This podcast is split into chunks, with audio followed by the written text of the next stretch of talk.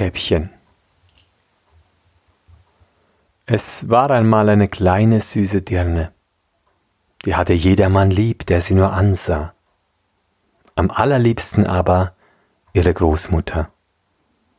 Die wusste gar nicht, was sie alles dem Kinde geben sollte.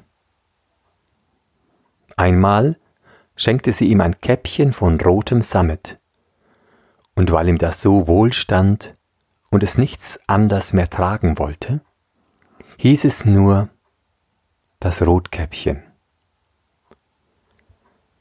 Eines Tages sprach seine Mutter zu ihm Komm, Rotkäppchen, da hast du ein Stück Kuchen und eine Flasche Wein. Bring das der Großmutter hinaus. Sie ist krank und schwach und wird sich daran laben. Mach dich auf, bevor es heiß wird und wenn du hinauskommst, so geh hübsch sittsam und lauf nicht vom Weg ab, sonst fällst du und zerbrichst das Glas, und die Großmutter hat nichts. Und wenn du in ihre Stube kommst, so vergiss nicht guten Morgen zu sagen und guck nicht erst in alle Ecken herum. Ich will schon alles gut machen, sagte Rotkäppchen zur Mutter und gab ihr die Hand darauf. Die Großmutter aber wohnte draußen im Wald, eine halbe Stunde vom Dorf. Wie nun Rotkäppchen in den Wald kam, begegnete ihm der Wolf. Rotkäppchen aber wusste nicht, was das für ein böses Tier war, und fürchtete sich nicht vor ihm. Guten Tag, Rotkäppchen, sprach er. Schönen Tag, Wolf, wo hinaus so früh, Rotkäppchen? Zur Großmutter. Was trägst du unter der Schürze? Kuchen und Wein. Gestern haben wir gebacken. Da soll sich die kranke und schwache Großmutter etwas zu gut tun und sich damit stärken. Rotkäppchen, wo wohnt deine Großmutter? Noch eine gute Viertelstunde weiter im Wald unter den drei großen Eichbäumen, da steht ihr Haus. Unten sind die Nusshecken, und das wirst du ja wissen, sagte Rotkäppchen. Der Wolf dachte bei sich, das junge, zarte Ding, das ist ein fetter Bissen, der wird noch besser schmecken als die alte. Du musst es listig anfangen, damit du beide erschnappst. Da ging er ein Weilchen neben Rotkäppchen her. Dann sprach er Rotkäppchen, sieh einmal die schönen Blumen, die ringsumher stehen. Warum guckst du dich nicht um? Ich glaube, du hörst gar nicht, wie die Vöglein so lieblich singen. Du gehst ja für dich hin, als wenn du zur Schule gingst, und ist so lustig hausen in dem Wald. Rotkäppchen schlug die Augen auf, und als es sah, wie die Sonnenstrahlen durch die Bäume hin und her tanzten, und alles voller schöner Blumen stand, dachte es, wenn ich der Großmutter einen frischen Strauß mitbringe, der wird ihr auch Freude machen. Es ist so früh am Tag, dass ich doch zur rechten Zeit ankomme. Lief vom Wege ab, in den Wald hinein und suchte Blumen.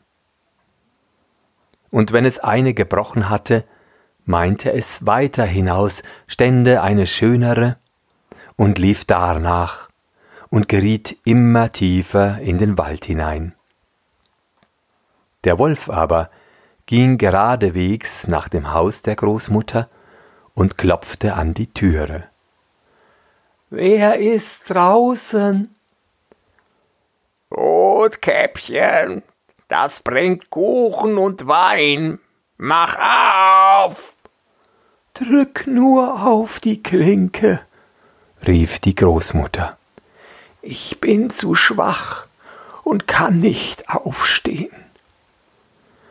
Der Wolf drückte auf die Klinke, die Türe sprang auf, und er ging, ohne ein Wort zu sprechen, gerade zum Bett der Großmutter, und verschluckte sie. Dann tat er ihre Kleider an, setzte ihre Haube auf, legte sich in ihr Bett und zog die Vorhänge vor. Rotkäppchen aber war nach den Blumen herumgelaufen, und als es so viel zusammen hatte, dass es keine mehr tragen konnte, fiel ihm die Großmutter wieder ein, und es machte sich auf den Weg zu ihr. Es wunderte sich, dass die Türe aufstand, und wie es in die Stube trat, so kam es ihm so seltsam darin vor, dass es dachte, Ei du mein Gott, wie ängstlich wird mir's heut zumut. Ich bin sonst so gerne bei der Großmutter.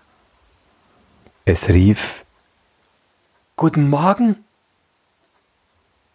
bekam aber keine Antwort. Darauf ging es zum Bett und zog die Vorhänge zurück. Da lag die Großmutter und hatte die Haube tief ins Gesicht gesetzt und sah so wunderlich aus. Ei, Großmutter, was hast du für große Ohren? Dass ich dich besser hören kann.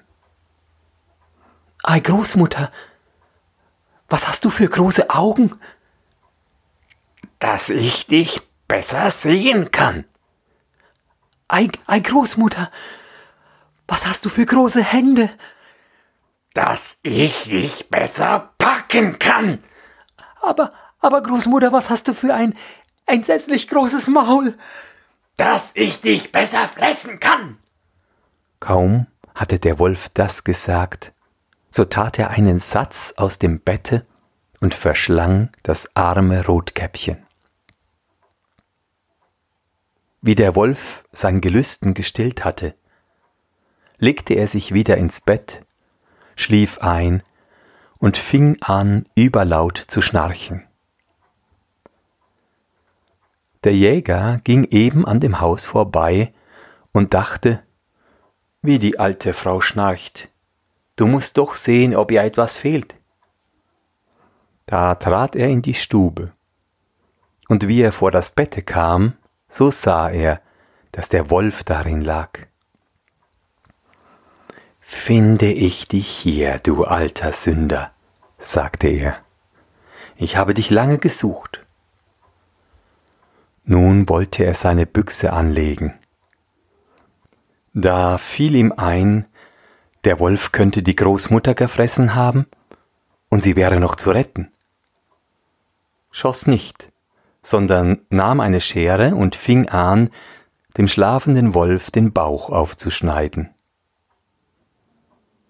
Wie er ein paar Schnitte getan hatte, da sah er das rote Käppchen leuchten und noch ein paar Schnitte, da sprang das Mädchen heraus und rief Ach, wie war ich erschrocken, wie war so dunkel in dem Wolf seinem Leib.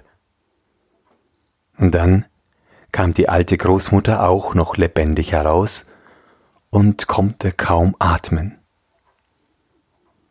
Rotkäppchen aber holte geschwind große Steine, damit füllten sie dem Wolf den Leib. Und wie er aufwachte, wollte er fortspringen, aber die Steine waren so schwer, dass er gleich niedersank und sich tot fiel.